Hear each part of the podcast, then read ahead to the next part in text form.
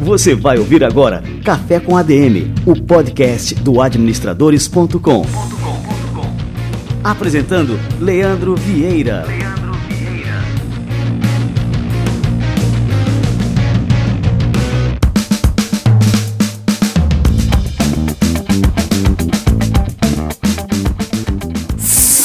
galera, está no ar o primeiro episódio do ano do Café com ADM, a sua dose de cafeína nos negócios. Esse é o nosso episódio número. Olha aí, já perdi a conta dos episódios. Esse é o nosso episódio número 166, com muitas novidades por aqui. A primeira delas é que o Café com ADM foi escolhido pela plataforma Podbean, uma plataforma internacional com sede em Nova York é, que hospeda mais de 300 mil podcasts no mundo inteiro e o Café com ADM foi escolhido como o melhor podcast de negócios do mundo do ano de 2019. E não apenas isso, nós fomos também escolhidos como o quarto maior podcast do mundo dessa plataforma, o Podbean. É uma honra realmente receber esse reconhecimento e eu quero dividir essa honra aqui com você, ouvinte do Café com a DM, que sem você nada disso seria possível. Muito obrigado mesmo, galera, e vamos fazer melhor ainda em 2020. Vamos lá! E para começar esse ano com a cafeína turbinada extra forte, nós vamos receber hoje simplesmente aqui o Thiago Reis da Suno Research. O Thiago é um dos caras mais feras quando o assunto é mercado de capitais, análise de empresas, enfim, o cara que manja realmente. Eu sigo todas as recomendações do Thiago e da Suno e é uma honra receber o Thiago por aqui, que daqui a pouquinho vai passar aqui todas as dicas para você detonar em 2020 na Bolsa de Valores.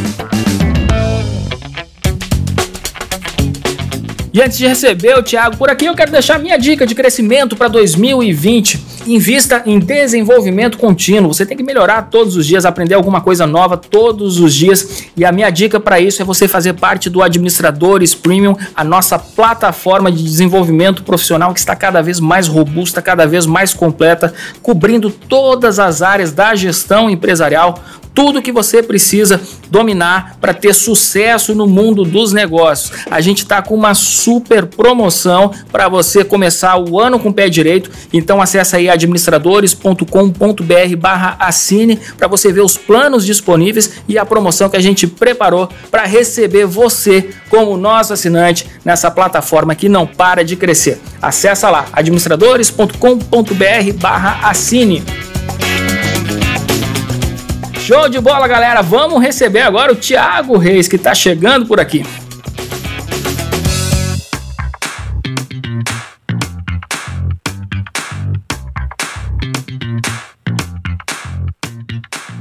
Tiago Reis é formado em administração pela Fundação Getúlio Vargas e atua mais de 15 anos no mercado de capitais com foco em análise de investimentos. Ele foi fundador da Sete Investimentos, onde permaneceu durante sete anos. Posteriormente, ele criou a Suno Research, empresa que trabalha com venda de análise para investidores da Bolsa de Valores. Está fazendo o maior sucesso aí nas redes sociais também com suas análises sobre o mercado de capitais e é um prazer recebê-lo por aqui. Tiago Reis, seja muito bem-vindo ao nosso Café com a DM.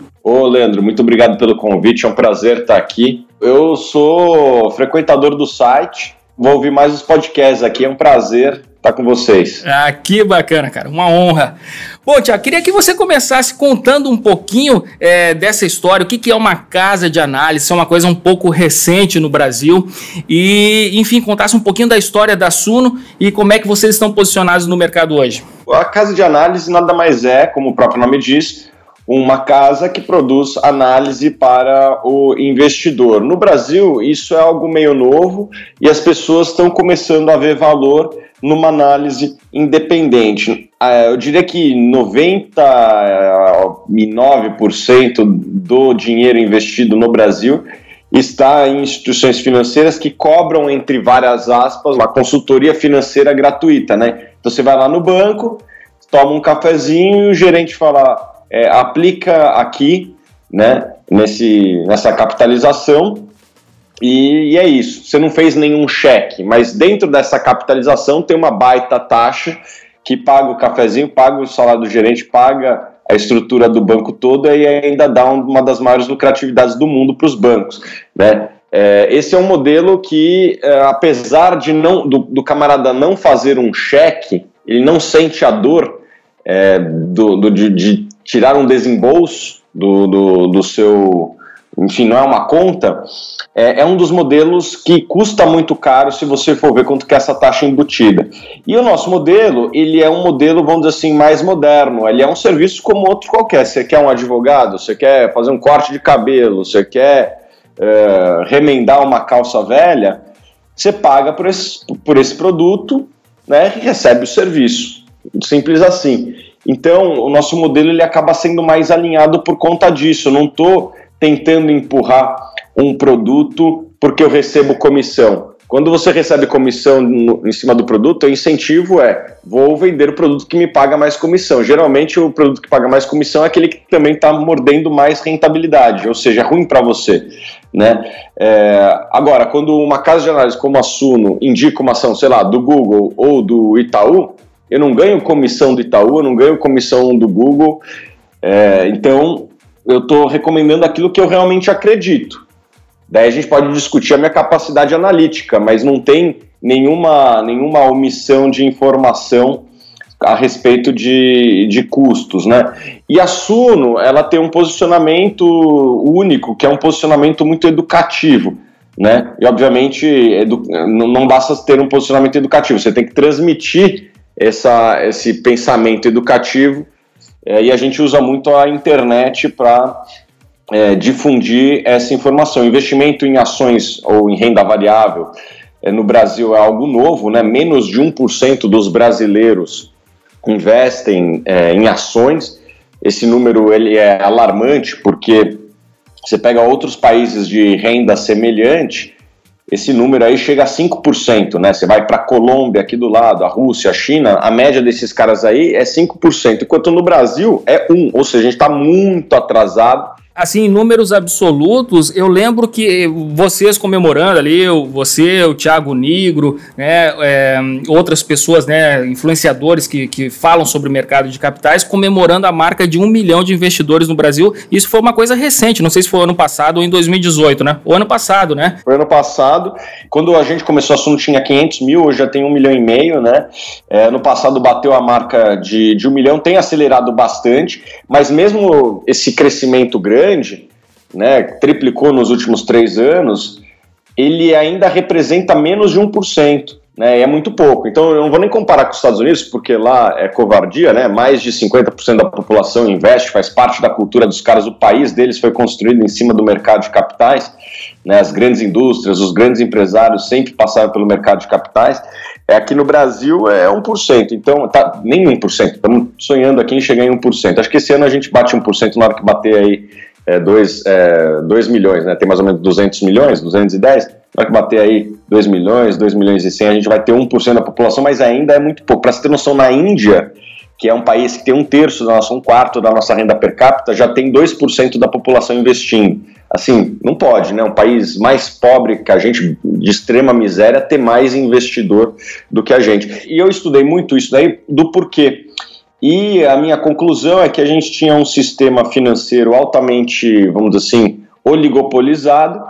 Esses caras controlavam a mensagem, né? As pessoas, há 15 anos atrás, quem ganhasse na Mega Sena ou ganhasse uma herança e quisesse investir, aonde ia? Ia no banco, né? E eu vi uma janela histórica aí de uns 3, 4 anos para cá de transmitir esse conhecimento através da internet. Não tem mais uma alma que vai no banco, e se vai no banco, provavelmente está no celular enquanto está na fila. Ou seja, está na internet. As pessoas estão muito mais na internet do que no banco. A ascensão dos bancos digitais mostra isso, né? O Banco Inter, o Nubank, são bancos que estão crescendo com milhões de clientes e não tem uma agência. Né? Então, é, as pessoas migraram para a internet. Então, já que elas migraram para a internet, tem uma oportunidade da gente substituir na formação de opinião a função daquele gerente. E a gente tem feito isso muito bem. Então é, é, mais ou menos esse o nosso posicionamento: educar, educar, educar no máximo de canais digitais possível.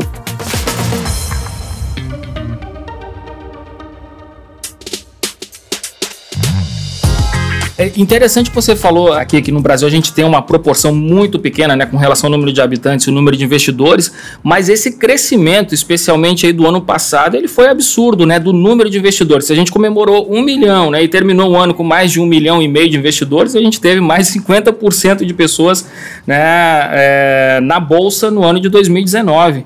É impressionante isso, né? Então significa que, é. então significa que é, realmente a cultura né, do brasileiro com relação a investimentos, com relação a como lidar com as suas finanças pessoais está mudando e, e, de forma rápida, né? Com certeza. Acho que tem vários fatores que contribuem com isso.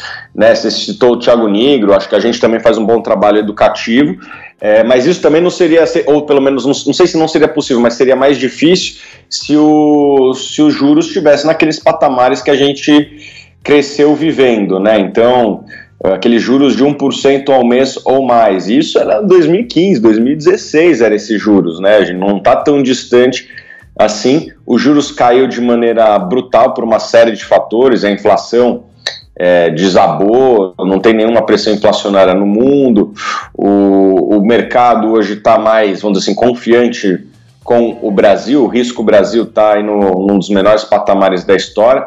Então, vários fatores ajudam. Tem um que atrapalha também, né? Que tem que, tem que falar, que é o desemprego. O desemprego, o subemprego, isso tira a capacidade de poupança do, do Brasil. O Brasil é um país que ainda depende muito de poupança externa e a gente precisa melhorar isso. Perfeito, mas assim, esse número é, maior de pessoas na bolsa, isso também não acaba contribuindo para que o mercado evolua de forma geral e acabe também empregando mais gente, né? Afinal, a gente está injetando mais recursos aí nas empresas, né? Com certeza, não tenho a dúvida disso, né? Quando você tira os juros de 15, joga para 4,5 e faz as pessoas quererem é, investir em IPOs, principalmente, né? Porque quando você compra uma ação da Petrobras, você está comprando de outro cara, não está entrando tanto dinheiro na empresa, isso não vai gerar emprego. Mas quando tem um IPO, geralmente está entrando dinheiro na empresa e a empresa vai fazer os projetos dela, que provavelmente, né, é muito difícil uma empresa crescer sem contratar, né? Então,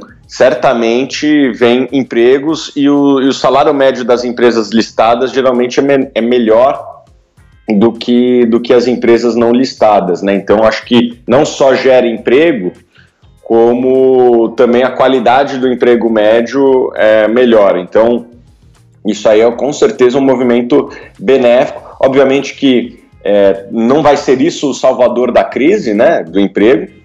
O empresário só vai investir se tiver uma demanda, mas se ele tiver capital ajuda, né? Então, eu acho que é uma das soluções da crise é termos um, um mercado de capitais mais pujante. Ô, Tiago, é, a gente pode fazer uma generalização aqui que o brasileiro é meio avesso a risco, né? Gosta, é bastante conservador na hora de investir o seu dinheiro, até na hora de poupar, vou usar o termo poupar, porque o, o é, os recursos alocados na poupança são muito significativos no, no, Brasil.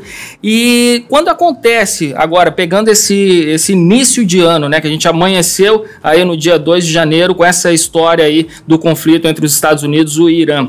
É, o que, que isso causa no mercado? O que, que a gente pode esperar para esse ano, esse conflito entre essas duas nações? É, primeiro que ontem, aparentemente, o Trump já fez um discurso mais, mais tranquilo. Parece que, que guerra vai ser mais difícil, né? Ninguém, no final do dia, quer bater de frente com os Estados Unidos, né? As diplomacias do mundo, elas vão atuar aí para tentar resolver tudo da melhor maneira, porque brigar com os Estados Unidos é tomar porrada, né? Não tem muito como ganhar os caras, ainda mais hoje, né, que o avanço tecnológico dos caras, os caras conseguem fazer guerra sem mandar soldado hoje, né, tudo por drone. É, então, é, nem isso os caras precisam mais.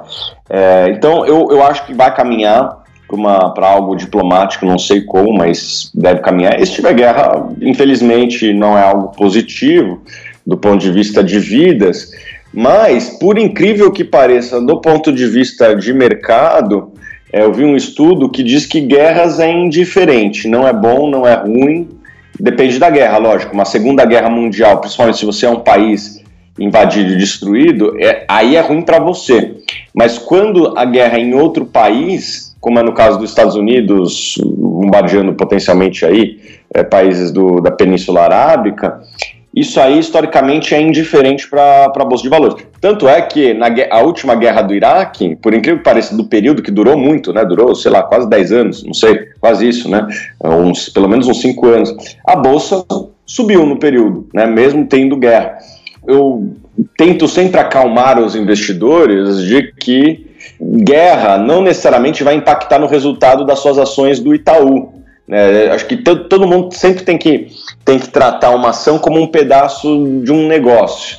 Né? Se tiver uma guerra lá, os Estados Unidos mandar uns mísseis lá no, no Irã, no Iraque, o que, que vai acontecer com as suas ações do Itaú, do Bradesco, da Ambev? Você tem que fazer essa pergunta. A longo prazo é muito difícil é, o, o desempenho da ação ter um caminho diferente que o desempenho da empresa. Se a empresa é vitoriosa, provavelmente a ação vai ser vitoriosa. Eu não me lembro nenhuma empresa que foi muito vitoriosa e a ação não acompanhou. Então, faça sempre essa pergunta: o que, que isso aí vai impactar e o quanto disso é ruído?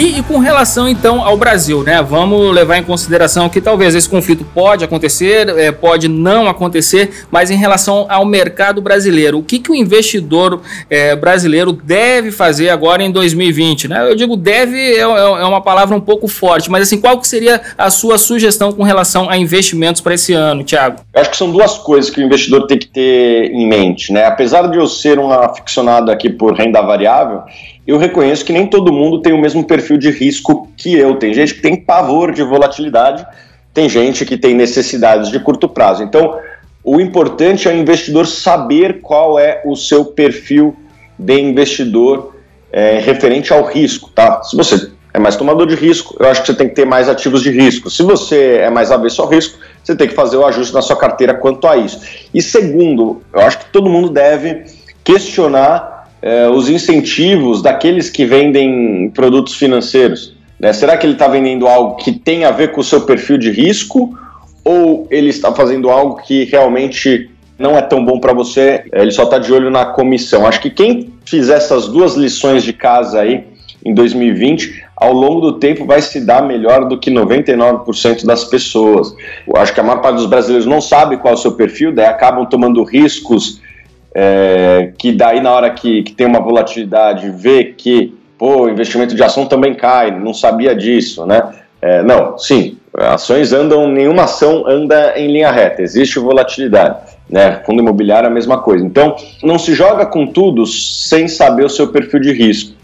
Né? Enquanto a bolsa está subindo, todo mundo gosta de tomar risco. Na hora que cai, ninguém gosta. Né? Então, é, ajuste o seu portfólio conforme o risco que você aguente. E o segundo é seja inteligente no, no seu parceiro de investimentos, vamos dizer assim. Escolha aquele que é, não tome decisões somente baseado no lucro dele, mas que realmente queira, vamos dizer assim, o que é melhor para você. Ô Tiago, eu fiz agora algumas questões atrás aqui, é, eu fiz uma generalização dizendo que o brasileiro é avesso a risco, mas ao mesmo tempo em que a gente tem muita gente na poupança, a gente tem também muita gente caindo em golpes, né, querendo aquele enriquecimento rápido, e você é um grande desmascarador aí desses esquemas. O que, que você pode falar aí também como conselho ao nosso ouvinte do, do Café com ADM, é, com relação a essas empresas que surgem, né, da noite para o dia, prometendo é, lucros absurdos, e muita gente acaba acaba ali depositando uma, uma esperança naquilo ali e perdendo muito dinheiro? Cara, primeiro que eu não sei se eu concordo com a frase que brasileiro é haver só risco. É, eu, acho eu vi que... que... tinha uma contradição minha, né, nesse sentido, Sim. né? é, eu, eu não sei, eu acho que assim, realmente, no passado, se você for ver, o brasileiro, ele investia e ainda investe muito em renda fixa, mas eu acho que ele era racional naquele momento ele tinha um retorno elevado com baixo risco. Para que, que eu vou querer um retorno elevado com risco se eu tenho um retorno elevado sem risco? Então ele estava sendo até racional num, num, certo sentido. Obviamente que é, essa anomalia que existia no Brasil se dissipou, né? E agora vamos separar. Agora que a gente vai descobrir se o brasileiro é avesso a risco ou não, né? A gente está vendo esse crescimento do investimento em bolsa pelo menos os não avessos ao risco, os, que, os tomadores de risco que estavam na renda fixa, esses já estão saindo. Acho que agora a gente vai separar o, o joio do trigo e vamos ver se o brasileiro é avesso a risco ou não, né? E, e como você falou, essas, essas pirâmides, de certa forma, elas vendem uma narrativa de muito retorno com baixo risco, né? Ganha 1% ao mês garantido. Garantido por quem? Garantido pela XPTY Capital. Sei lá, os caras inventam umas coisas e nem todo mundo tem, a, tem o instrumental e as ferramentas para fazer uma análise, vamos dizer assim, competente para ver se é um golpe ou não. Essa empresa está na CVM? Essa empresa tem balanço auditado, público? Se você não tem essas respostas positivas, cara, já é um, um, um sinal amarelo ali, no mínimo, né? E a gente vê algumas características em comum, né? Promessas de ganhos surreais, é, eles sempre usam um pouco é, de imagens meio que de ostentação, assim, para mexer um pouco com, com as pessoas que são drivadas, vamos dizer assim, por, por um sentimento de ganância, né? É, eu acho também que o crescimento dessas pirâmides ele se deve a alguns fatores. Né? A pirâmide sempre existiu, existe faz mais de um século. Né? Teve um golpe nos Estados Unidos, ele feito por um cara chamado Ponzi, né? E daí até ficou levou o nome, né? De Ponzi Scheme, esquema Ponzi. Então esse, esse, negócio já não é de hoje. Só que no Brasil esse negócio se proliferou, acho que por conta de alguns fatores. Primeiro, as redes sociais. Isso aí permitiu, vamos dizer, passar mensagem muito mais rápido. As redes sociais muitas vezes ganham força porque muitos de quem, daqueles que entram nas pirâmides eles são incentivados a trazer mais gente. Ó, se você trouxer mais gente, você vira Diamond, vira Black, vira não sei o quê e, e, você vai ter mais bônus, mais bonificação, viagem para cima e para baixo, não sei o que. Então, é, você bota incentivos nessas pessoas a atrair mais clientes e esses caras usam as redes sociais para proliferar essa mensagem piramidal, vamos dizer assim. E, obviamente, também é, essa questão dos ganhos extremamente elevados que são impossíveis, né? Eu acho que, assim, Warren Buffett, ele entregou 20% ao ano esse cara, ele tá há 50 anos investindo, ele é tipo o Lionel Messi, ele é, ele é como se fosse o Cristiano Ronaldo. Não dá para fazer muito mais gol numa temporada ou numa carreira do que esses dois caras, né? Alguém algum dia vai ultrapassar? Talvez, não é possível, mas não vai ser todo mundo. E, e esses caras eles vêm prometendo uns ganhos de 10 vezes o que o Warren Buffett ganha. E mesmo o cara que marcar mais gol que o Cristiano Ronaldo não vai ser 10 vezes o que marcou o Cristiano Ronaldo, né? O dia que bateu o recorde. Os recordes não são quebrados assim. E esses caras vêm oferecendo uns retornos surreais, mas que muitos dos brasileiros não sabem. E aliás, muitos dos brasileiros também estão numa situação de desespero, né? O desemprego existe no Brasil, né? Uma taxa de desemprego aí de 12%. Está caindo, está melhorando, mas ainda é um, é um desemprego elevado. E o que a gente vê que o ticket médio, Leandro, dessas pirâmides é entre 10 a 20 mil reais que é um valor muito parecido com os valores de rescisão né, que existiram por aí. Eu acho que tem muito desempregado entrando nesse negócio como uma válvula de escape. O cara recebeu lá, sei lá, 20 mil reais de rescisão. Ele olha para aquilo e fala: ah, vou botar nesse negócio aqui que está pagando 30% ao mês, vou ganhar 6 mil reais por mês, que era mais do que o meu salário anterior. É, ele vai receber um mês, no segundo mês esse dinheiro muitas Some, vezes né? já, já uhum. sumiu. Então essas pirâmides aí é um, realmente um câncer. E eu não tenho muita esperança nas autoridades, porque a justiça no Brasil é, é muito mais lenta do que as pirâmides têm capacidade de crescer. É, né? Com certeza, às vezes os caras passam até um, dois anos e quando vê a, a coisa demora para estourar, né? É, demora um, dois anos para estourar e a justiça no Brasil, qualquer coisa demora muito mais. Então, a justiça no Brasil, eh, não dá para confiar neles é, pelo menos não no primeiro momento. Eles não vão desarmar a bomba enquanto ela está sendo armada, né? Eles vão depois prender o, os bandidos que, que fizeram. Então, o único jeito não é confiar no governo, é, é você se educar para se proteger dessas, vamos usar a palavra dessas picaretagens. É verdade. E é bom lembrar, né, que mesmo quando prendem lá os responsáveis, quem foi lesado raramente recupera alguma coisa, né? É, raramente, raramente. Muito difícil. Mas porque esses caras já pegaram esse dinheiro e gastaram tudo em carro, festa. Esse dinheiro nunca mais vai ser visto.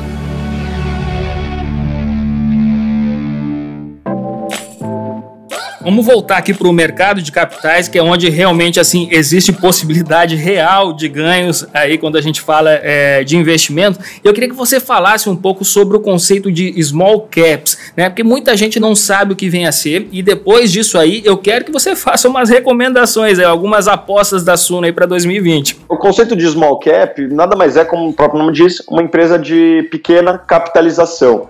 Quando a gente fala de investimento na bolsa, é muito normal as pessoas associarem às grandes empresas, né? Ação da Petrobras, ação da Vale, ação do Itaú, ação do Bradesco, mas essas grandes empresas não são é, a totalidade do mercado. São as maiores empresas, são as empresas mais representativas, é verdade, mas existe um leque de empresas de todos os tamanhos que estão listadas na bolsa. Tem empresa ali de 10 milhões listada na bolsa, 10 milhões de reais tem empresas de 100 milhões de reais, 200, 300, e não existe uma definição, vamos dizer assim, que todos os analistas concordem do que é uma small cap. Para mim, é uma empresa que vale é, menos do que 5 bilhões de, de reais. Para mim, isso aí já é considerado uma, uma small cap. Esse é o conceito. O legal das small caps é que geralmente elas têm mais potencial de valorização. É mais fácil uma empresa que vale 100 milhões valer 200 do que uma Petrobras que vale 300, 400 bilhões valer 600, 800. É muito difícil de, de, de dobrar o tamanho da Petrobras. A Petrobras já é a líder de mercado no Brasil. As vendas de combustível no Brasil basicamente tem que dobrar para ela dobrar de tamanho. Né? E para o consumo de combustível dobrar, as pessoas têm que ter duas vezes mais carro, viajar o dobro nem todo, nem todo mundo, mesmo que ganhasse dinheiro suficiente, ia querer fazer esse, esse uso do seu tempo, né? Então, as empresas de capitalização menor, elas têm potencial de crescimento maior, com mais risco também, né? Porque uma, uma Petrobras, uma Vale, quando tem um problema até de balanço, Acontece um pouco do too big to fail, né? O governo tenta consertar o negócio com um empréstimo do BNDES. Enfim, são empresas muito importantes para o Brasil que ninguém quer ver quebrar. Né? Não, que elas te, estejam em condição hoje de quebrar, acho que são empresas saudáveis. Mas numa situação adversa, empresas grandes elas recebem algum tipo de apoio no, do governo, inclusive é, acontece isso não só no Brasil, já aconteceu na crise de 2008 fora, o governo americano salvou muitos bancos, né? Salvou o Citi, salvou vários bancos americanos. E então esse tipo de coisa acontece. Com empresa menor, não. Então você tem que ser muito mais cuidadoso com, com a empresa menor que você investe, porque você tem que olhar para o balanço dela, ver se ela tem muita dívida. É, a dívida geralmente é mais cara para a empresa menor. Você tem que ver a capacidade daquela empresa ter receitas recorrentes. Enfim, é uma análise que você tem que ser mais criterioso do que quando você investe numa ação do Itaú. Perfeito. E aí, qual que é a aposta? Vamos fazer a carteira aqui do Café com a DM agora, né? Com as, indica as indicações de Thiago Reis. Vamos lá. Leandro, o Brasil valorizou bastante, né? Eu tenho, por incrível que pareça, preferido ações estrangeiras ultimamente, mas eu gosto de algumas do Brasil também.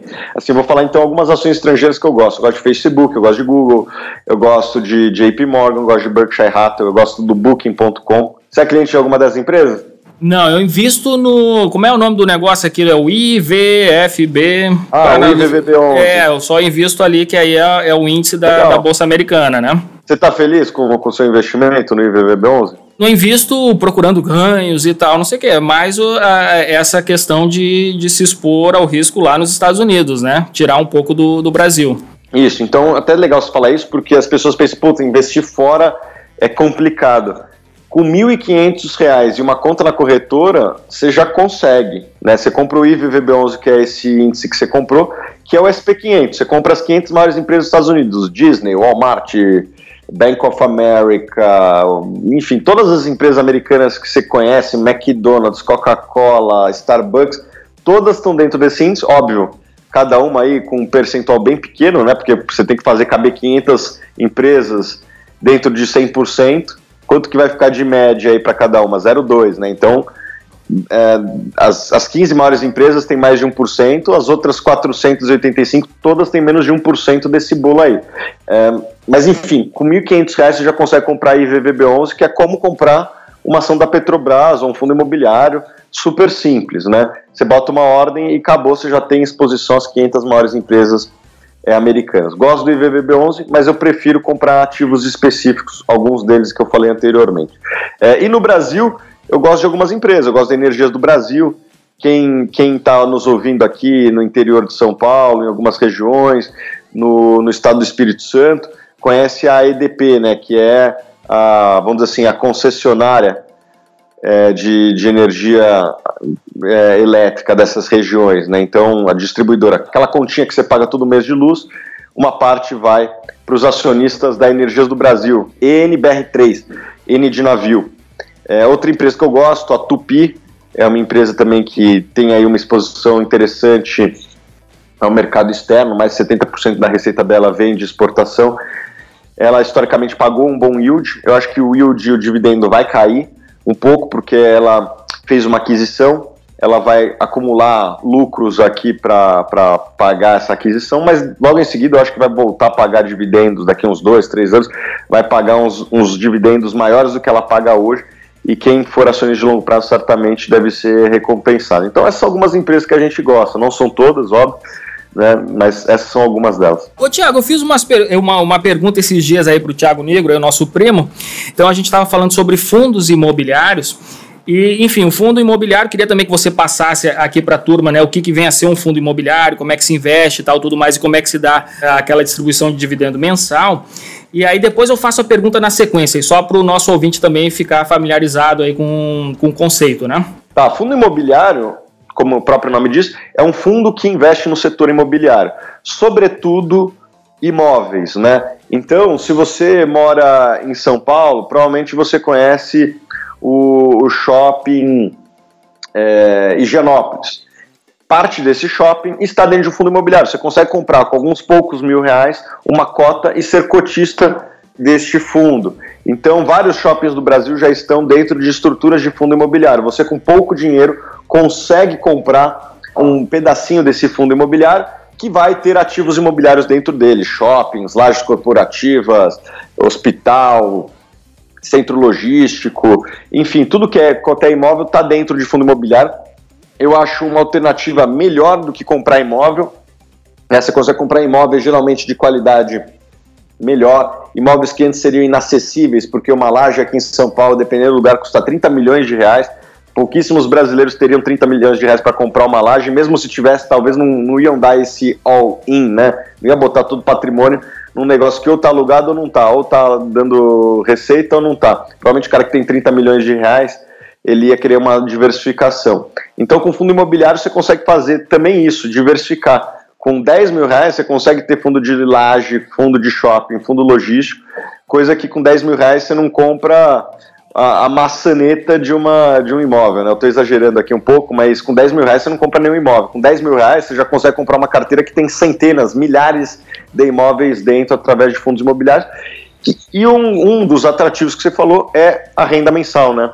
é o dividendo mensal que os fundos imobiliários pagam. Eu acho que muitos investidores têm esse interesse né, de investir em ativos que geram uma renda passiva e os fundos imobiliários são uma alternativa interessante para quem busca um dividendo alto e mensal.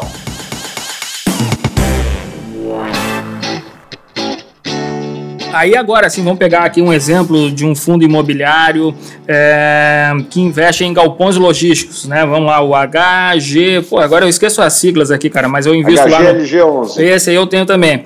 Vamos lá. O HGLG11, dele custa em torno, uma cota em torno de 200 reais, tá? E aí, só para o nosso ouvinte ficar familiarizado, eles distribuem mensalmente um, um dividendo que é na casa de uns 50 centavos a 57 centavos por cota cota, né? Então você vai pagar 200 reais para ter ali os 57 centavos é, de retorno ali no, no mês. E assim, isso para um investidor que, que tem poucas cotas é muito pouco, né, Tiago? Sim, é.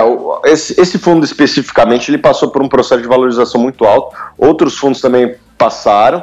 Né, se a gente for ver há um, dois anos atrás, a cota desse, esse, desse fundo estava tipo 100 reais, né? Daí o yield estava mais interessante a atratividade do dividendo ele é muito proporcional, ou melhor, inversamente proporcional ao preço da cota. Os fundos imobiliários realmente passaram por processo de valorização e alguns deles, como o HGLG, estão pagando yields baixos. A gente tirou recomendação de vários desses fundos que passaram por uma forte valorização. Por quê? Porque a partir desse preço, tudo na vida tem um preço. Né? E a partir de um certo preço, aquele ativo começa a perder é, atratividade. Realmente, o HGLG especificamente que você citou, ele começa a ficar num patamar que talvez não vale a pena tanto risco.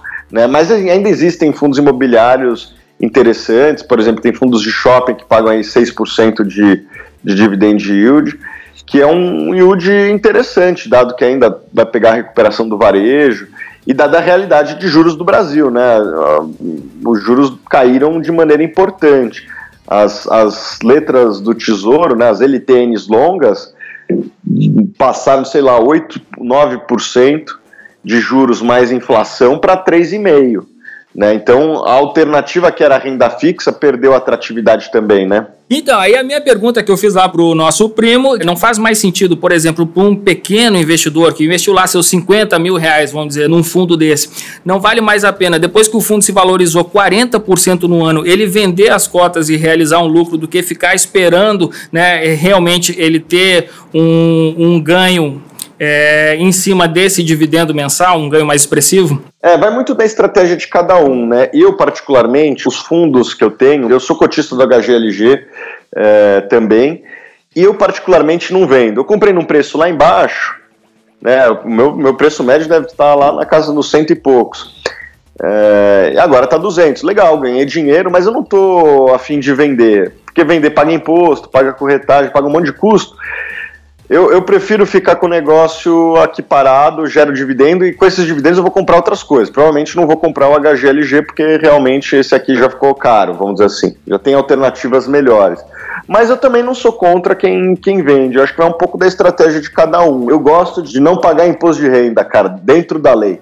Tem uma frase que diz assim: quem não morre não vê Deus. E quem não vende não paga imposto. Né? Não quer pagar imposto de renda? Não vende. Então, então é mais ou menos isso. Eu sou um cara que só compra, não vende. Sabe que eu nunca paguei imposto de renda de, de venda de ações? Olha só, o dia então eu quero ver. O dia que for pagar aí a conta vai ser salgada. Vai, vai, vai ser. Dos filhos, essa aí vai ser dos filhos. Uhum. Ô, Tiago, queria que você passasse agora para a turma aí os seus contatos aí, redes sociais, como é que a turma faz para te seguir, acompanhar o teu conteúdo que é realmente excelente, né? E, enfim, eu tô grudado em ti aí, recomendo que o ouvinte do Café com a DM aí façam o mesmo. Oh, muito obrigado, Leandro. A gente está em todas as redes sociais, eu sou bem ativo, sabe que eu produzo mais de 100 conteúdos por dia em rede social, né? Que loucura, então, cara. Se, somar Twitter, Instagram, LinkedIn, Facebook, podcast, YouTube, eu produzo na física, não é nem empresa, tá? Eu produzo na física 100, 100 conteúdos por dia. E eu estou em todas as redes sociais que eu falei, então. É, só botar Thiago Reis, Thiago sem H, provavelmente é, você vai me encontrar. O, o, meu arroba nas redes sociais, no Twitter e no, e no Instagram é Thiago G Reis. Thiago sem H, né? Thiago G, que é meu segundo sobrenome, né? Guitia é, Reis. Então, Thiago G Reis. Você pode me adicionar no Instagram.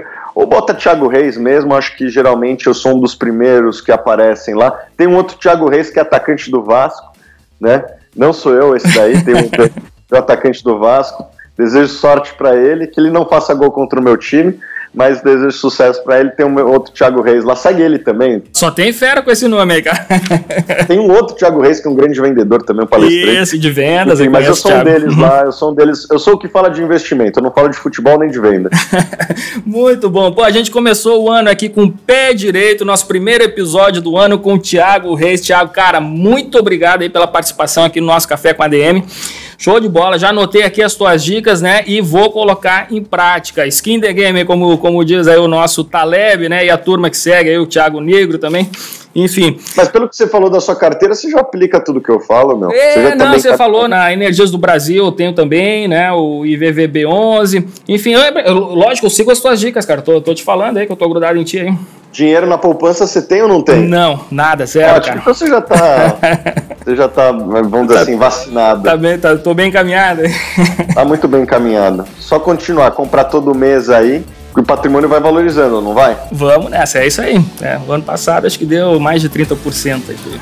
Tá bom. Tá bom. Show de bola. Valeu demais, Thiago. Até a próxima e muito obrigado mesmo e feliz 2020 aí pra ti, cara. Valeu, Leandro. Muito sucesso para vocês aí do Administradores.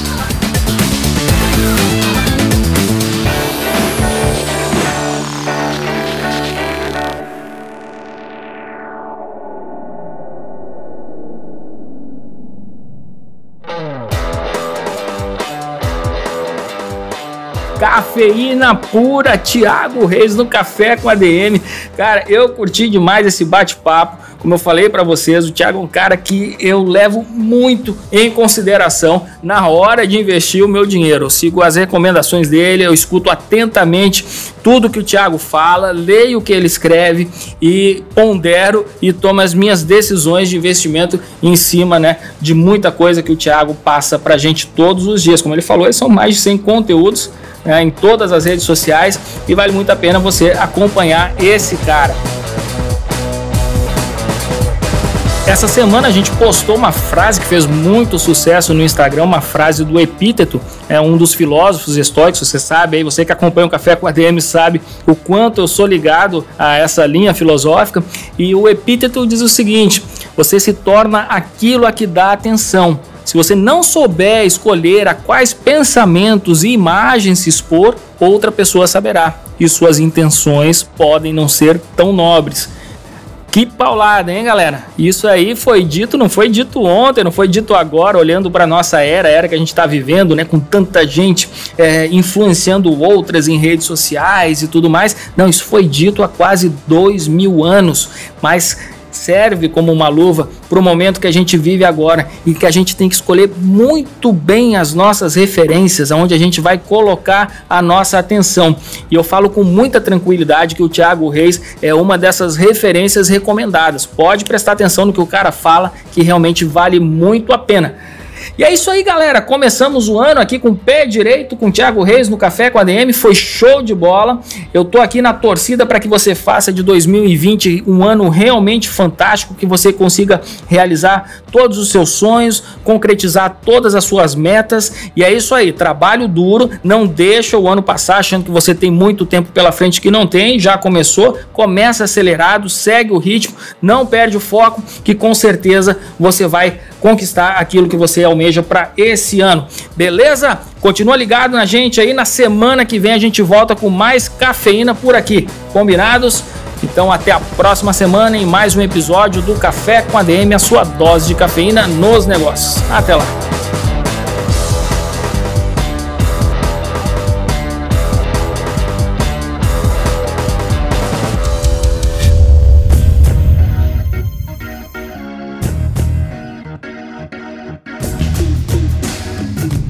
Você ouviu Café com ADM, o podcast do administradores.com.